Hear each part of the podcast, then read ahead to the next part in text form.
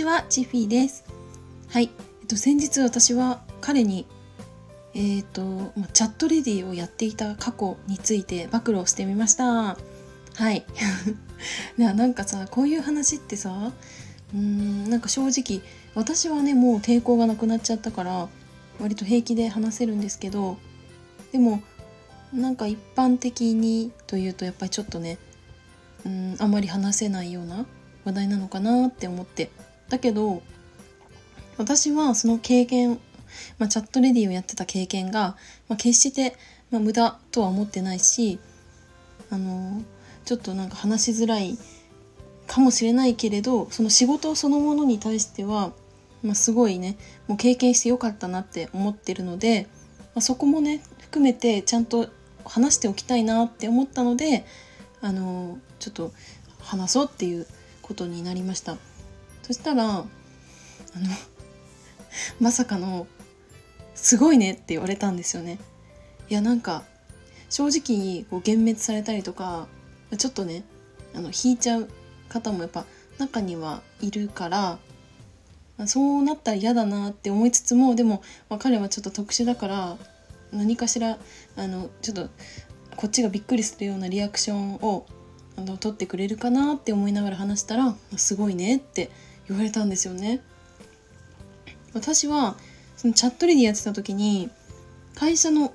終わり会社終わりの夜8時過ぎから深夜の2時とか3時までチャットを配信してたんですね。それが最初は平日の1日とあ1日？2日か水曜日金曜日あと土日のどっちかみたいな感じで配信してたんですけどでもなんかそう自分のファンがついてうんとちょっとずつねあの報酬が上がってきたなって思ったタイミングで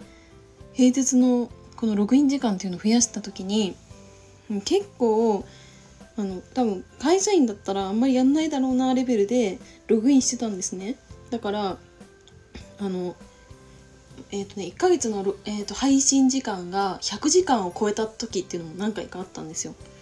まそれは結構副業でやってる方はあんまいないらしくて私はその当時のスタッフさんとかに、まあ、かなりねあの体力あるねっていう風に言われました。うん、なんかねその時は本当事務所でこうチャットの配信が終わってからあの仮眠取ったんですよ。1時間とか2時間とか。それで事務所のシャワールームを借りてでそこで準備して、まあ、メイクとかしてであ今からあの会社行ってきますみたいな感じで出て行ったんでもう結構びっくりされました。うん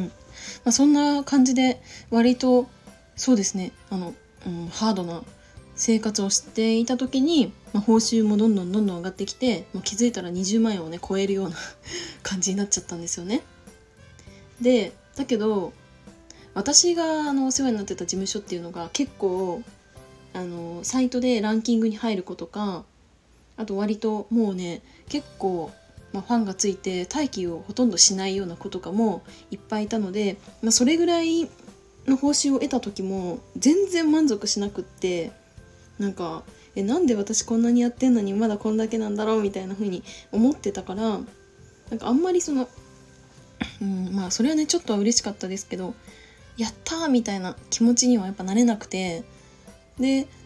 あの、うん、なかなかその自分の結果に満足しなかったんですけど今回そうやってチャットレディをやってたっていう過去と、まあ、その結果そう彼はね超合理主義なんで結果をねものすごく気にするんですね。でやってどうだったのって、まあ、聞かれたから、うんまあ、3ヶ月ぐらいで20万超えたぐらいかなって言ったら「えやばそれすごい!」って言われてなんかその第一声でそれそういう言葉をもらえたのがすっごい嬉しくてなんかそのチャットレディをやってた過去も、まあ、SNS ではね 気にせずに発信してるんですけどでもリアルな友達とかはえっとね一人だけ昔ビジネスのスクールで一緒だった女の子も一緒にチャットレディやってたんですけど、まあ、その子しかあの私がチャットレディをやってた過去は知らないんですよね。だからなんか今回初めてこうなんかその友達以外に打ち明けた時にそういう風に反応もらえてなんか嬉しかったし私がやってたことっていうのをこう否定せずに、聞いてくれたのが本当に嬉しかったなっていうふうに思いました。はいということで私がチャットレディをやってた過去をね彼にうんと暴露してみたところ、うん、やっぱり案の定予想外なね答えをもらったしすごい、うんまあ、肯定的な、あのー、に捉えてくれたのが本当に嬉しかったなって思いました。はいということで今回はこの辺で終わろうと思います。最後までお付き合いいただきありがとうございました。バイバーイ。